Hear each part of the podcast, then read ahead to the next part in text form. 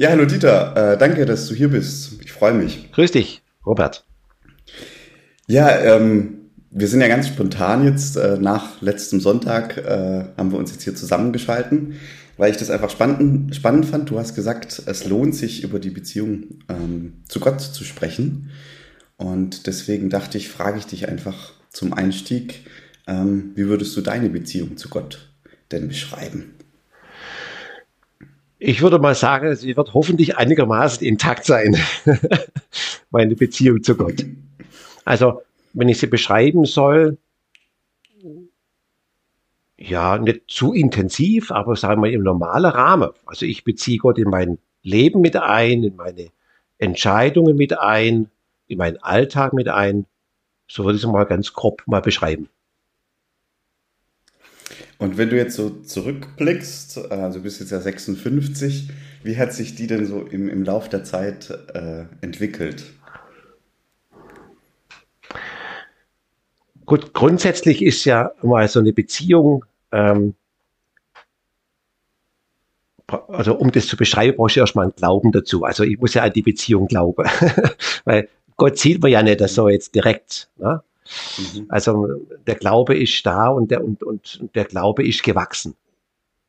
Ja, also wenn ich jetzt mal zurückblicke in mein Leben, ja gut, du wirst hineingeboren in eine gläubige Familie, ähm, kriegst viele Sachen vorgelebt, äh, auch erzogen, ja, du lernst beten und irgendwann, sagen wir mal, in unserem Glauben hast dann die Konfirmation, wo dann bewusst mehr oder weniger selbst dann entscheidest, okay, ähm, ich will diese Beziehung zu Gott tatsächlich auch eigenverantwortlich ähm, weiter intensivieren. Mhm. Ja, du hast jetzt gerade Konfirmation an, angesprochen. Ähm, mir ist aufgefallen, du hast gemeint, mehr oder weniger. Gab es später nochmal so, so der Moment, wo du Ja zu Gott gesagt hast? Oder war das zentral, die Konfirmation? Also wenn ich jetzt aus meiner ja. Perspektive spreche, mit 14, ich dachte so rückblickend, ähm, also du sagst völlig richtig, die Beziehung entwickelt sich.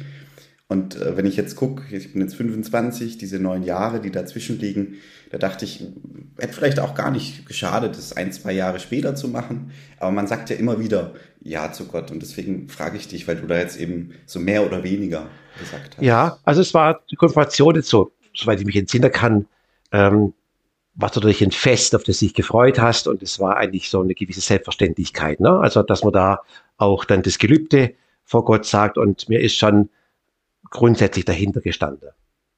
Aber es gab im Nachgang immer wieder Momente, wo mir der Glaube schwer gefallen ist. Und dann kam mal der Moment, wo ich mein erstes, meinen ersten Amtsauftrag erhalten habe das war auch so ein Moment, wo man dann schon tiefer mal nachdenkt drüber, nicht? auf was man sich da einlässt. Ja, und schon eine, eine lebenslange Entscheidung, grundsätzlich einmal. Und wenn ich dann noch ein Stückchen weitergehe, dann muss ich sagen, so mit, muss ich gerade kurz rechnen, so mit 21, 22 Jahren, da habe ich so richtig Lust drauf bekommen, mich selber damit zu beschäftigen habe ich auch intensiv dann Bibel gelesen, mich mit den Glaubensinhalten beschäftigt. War das dann auch, also war das dann eher auf Gefühlsebene, wo du gemerkt hast, ich, ich hatte jetzt irgendwie ein, ein, ein krasses Gotterleben, so was mich innerlich tief berührt hat? Oder hast du da auch mit, mit, äh, mit dem Verstand oder mit der Logik gearbeitet? So in der Bibel lesen, das leuchtet mir ein. Also glaube ich das? Oder war das so ein eher mystisches Erleben, wo man. Nee, es war eigentlich ziemlich rational. Also ich wollte einfach, ähm, habe festgestellt, dass ich ähm, viele Dinge äh, gar nicht richtig ähm, verstanden habe oder gar nicht so richtig gewusst habe, warum ist es eigentlich so in unserem Glauben, in unserer Kirche auch natürlich. Und dann habe ich einmal halt ein bisschen nachgeforscht und gelesen und mir da ähm, Erklärungen selbst geliefert, wo ich gesagt habe, okay, ah, jetzt weiß ich, was Sache ist. Und das hat dann, äh, hat mir dann richtig Spaß gemacht. Also warst du dann so richtig tief? Drin? Ja, natürlich ist man dann auch auf Grenzen gestoßen. Da habe ich dann auch fremde Hilfe dann in Anspruch genommen, gefragt, ja. Und das hat mich dann in meiner Beziehung zu Gott auch wahnsinnig gestärkt. Auch das Gebetsleben ist intensiver geworden auch anders geworden, viel individueller, weil das Leben auch ein bisschen individueller geworden ist. Was bedeutet für dich ein individuelles Gebetsleben? Ähm, durch die Erziehung kriegt man ja, sagen wir mal, als Kind schon einiges mit, was so auch Gebetsinhalte sind. Und ähm, ich glaube auch völlig normal, dass dann gewisse, gewisse ähm, feste Bestandteile im Gebet äh, einfach sich ähm, ähm, herauskristallisieren, die man einfach dann auch immer so betet. Mhm. Und ich glaube, da habe ich dann schon auch mh, hm, gemerkt, das kann es eigentlich nicht sein. äh, ja, und dann habe auch so manche Bitten vielleicht auch so ein bisschen hinterfragt, ja, warum bitte ich das eigentlich? Mhm. Ja. Mhm. Und ähm, ja, bis, bis zum heutigen Tag äh, tue ich dann mhm. schon wieder auch mal mich selbst hinterfragen, ist das das, was ich gebetet habe, ist das so im Sinn vom lieben Gott eigentlich? Mhm. Ich mache mal ein konkretes Beispiel. Mhm. Gerne. Wir beten ja vor dem Essen. In der Regel. Und da dankt man für die Speise.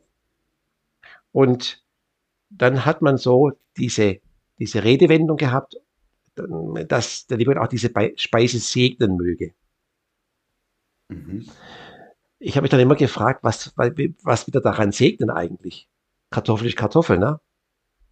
Stück Fleisch ist ein Stück Fleisch. Mhm. Also so ein, so ein, ein Gegenstand segnen ist ja schwierig, ne? Und da ich bis, da ich da keine richtige Erklärung noch bis zum heutigen Tag dafür habe, für diesen Ausspruch, diese Speise, habe ich es einfach weglassen. also ich danke nur noch für das Essen. Okay. Also bittest auch nicht, dass der Fluch, äh, der Erdenfluch Nein. weggenommen wird. Das habe ich schon lange aufgehört. Das war für mich immer ein Rätsel. Okay, ja, ja. Also tatsächlich leuchtet es mir eher ein, ähm, um, den, um den Segen für eine Mahlzeit zu bitten, weil das ja ein Stück weit ähm, auch was Gott gegebenes ist. Also so eine Kartoffel wächst ja nicht mhm. einfach so, sondern das ist ja, die wächst halt, weil Gott es ja. will. Und dann hat er sie Gott mir jetzt diese Kartoffel geschenkt, ähm, damit ich Nahrung habe und das soll mir ja gut tun. Und deswegen ähm, glaube ich, also ich bete tatsächlich, mhm. ähm, dass Gott die Speise segnen möge, weil ich glaube einfach, weil ich ja esse, damit mich ähm, die Speise kräftigt. Mhm. Und ähm, so gesehen macht dieses äh, Gebet Sinn. Ja, ich habe das ein bisschen dann geändert für mich persönlich. Mhm. Da gibt es ja keine Regeln. Ja. Nee. Und äh, in der Form, dass ich ähm, das eben weggelassen habe und eher jetzt einmal dran denke an die Menschen, die eben wenig zu essen haben oder ähm, einfach auch nicht diese Vielfalt haben oder ums mhm. tägliche Essen mhm. wirklich kämpfen müssen. Ja. Mhm. Mhm. Da habe ich dann eher so mal den Schwerpunkt jetzt drauf gelegt, ähm, um da mal eher der Fürbitte ähm, offenbar zu sein. Mhm. Weil wir es jetzt gerade vom, vom Beten haben, was ja eigentlich ein zentrales Ding ist in, in der ja. Beziehung, weil man da ja, ja. nicht zu Gott spricht. Ja. Also für mich würde ich sagen, das ist fast das Zentrale. Ja. Gibt es gerade eine tolle Kampagne, hast du schon gesehen? Nee, äh, auf, äh, in den Städten hier in der Region gibt es die großen äh, Tafeln an der Straße, wo, äh, glaube Bibel TV ist der Initiator, wo dann so ein mhm. Kopf drauf ist, eine Person. Und dann steht, glaube ich, so, wenn ich mich richtig entsinnen kann, drüber, ich bete, weil. Und dann kommt irgendeine, eine, ein, ein, ein Satz, warum diese Person mhm. jetzt äh, betet. Finde ich im Moment gerade sehr spannend, das hin und wieder zu sehen ja. an, an den Straßen. Mhm. Und was hat dich da bis jetzt am meisten beeindruckt? Welche Gründe? Äh, was, Fällt dir was ein? Oder was ich toll finde, dass man das auch einmal öffentlich äh, in, auf dieser Plattform, sage ich jetzt einmal, äh, auch äh, zur Sprache bringt. Das Beten mhm. ähm, äh, eigentlich was Tolles ist. Ne? Mhm. Ja, du hast vorhin angesprochen, ähm, ähm, Zweifel und ich glaube, du hattest auch schon im, im, im, Gottesdienst angesprochen, Zweifel gehört zum Glauben dazu. Man hinterfragt, ja. man zweifelt, ja. man fühlt sich vielleicht auch von äh, Gott nicht gehört.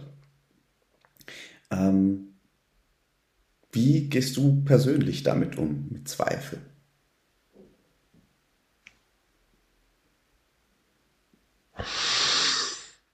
Ähm,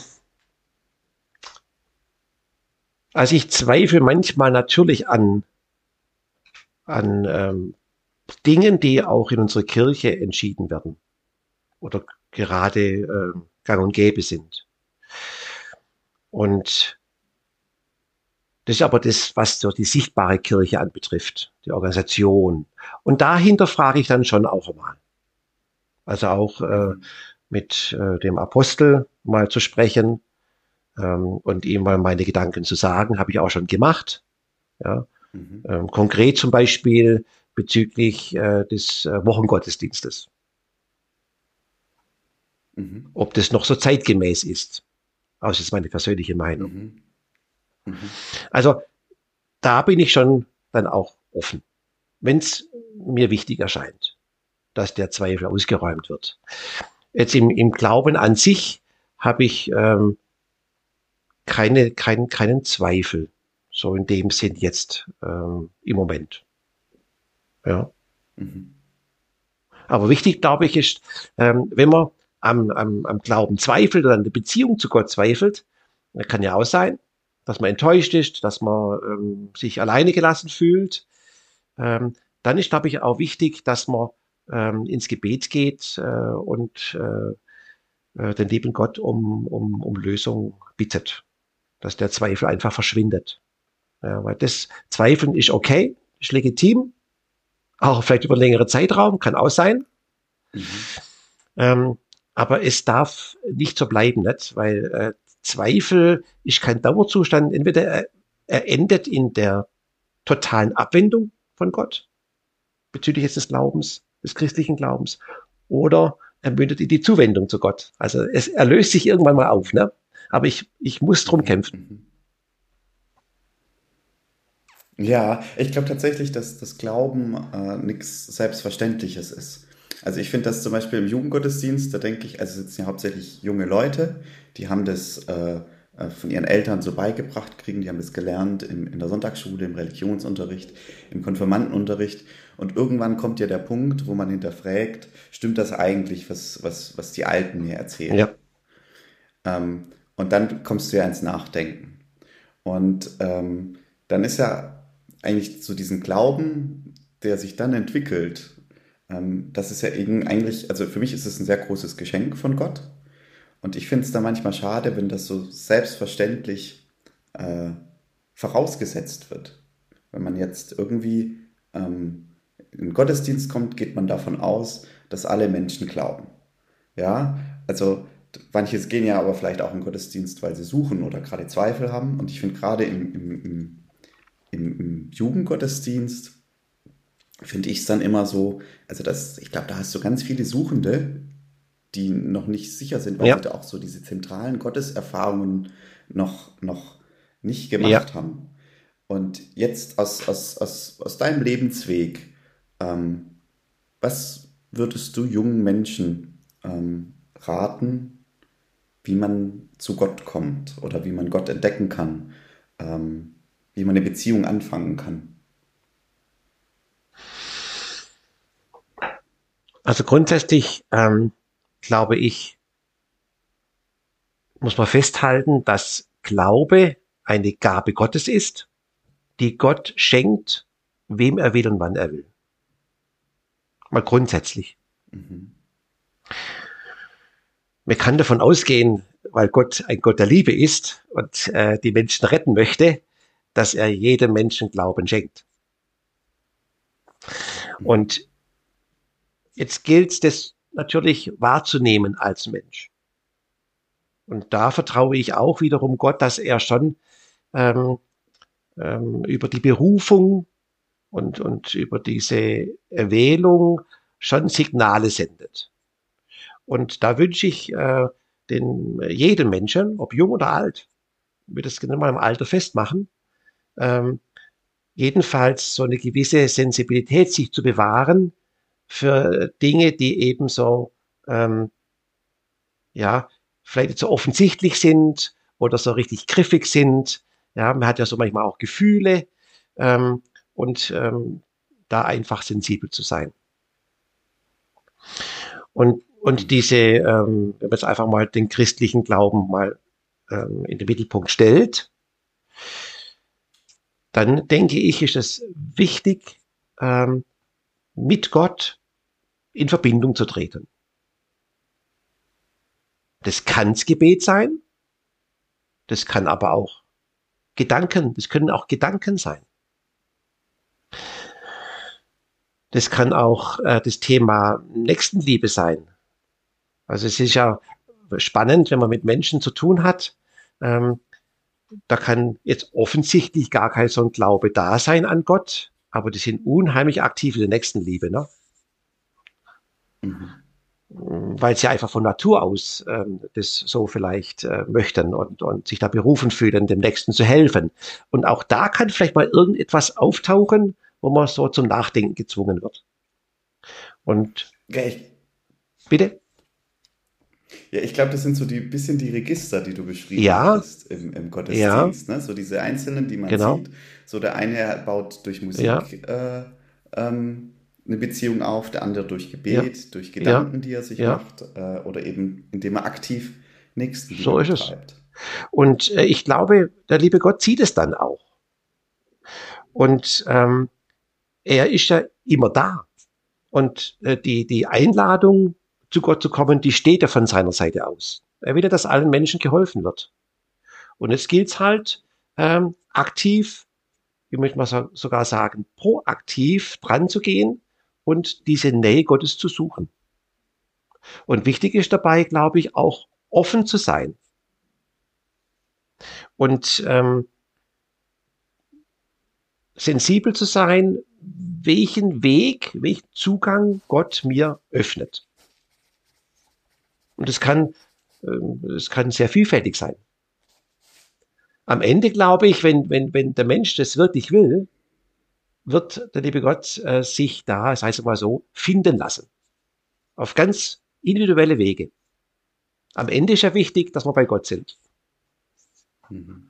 Ja, ich glaube, das sind äh, schon schöne ähm, am Ende bei Gott sein ähm, und da offen sensibel zu sein und sich zu überlegen, welche Register hat Gott mir geschenkt, welches Register funktioniert bei mir, welches habe ich vielleicht noch nicht ausprobiert. Und ich denke, damit können wir unsere Hörerinnen und Hörer auch entlassen, sich da Gedanken zu machen, welches Register gezogen werden muss. Alles klar. Vielen Dank fürs Gespräch. Ich danke ja, dir. Alles Gute dir, Robert.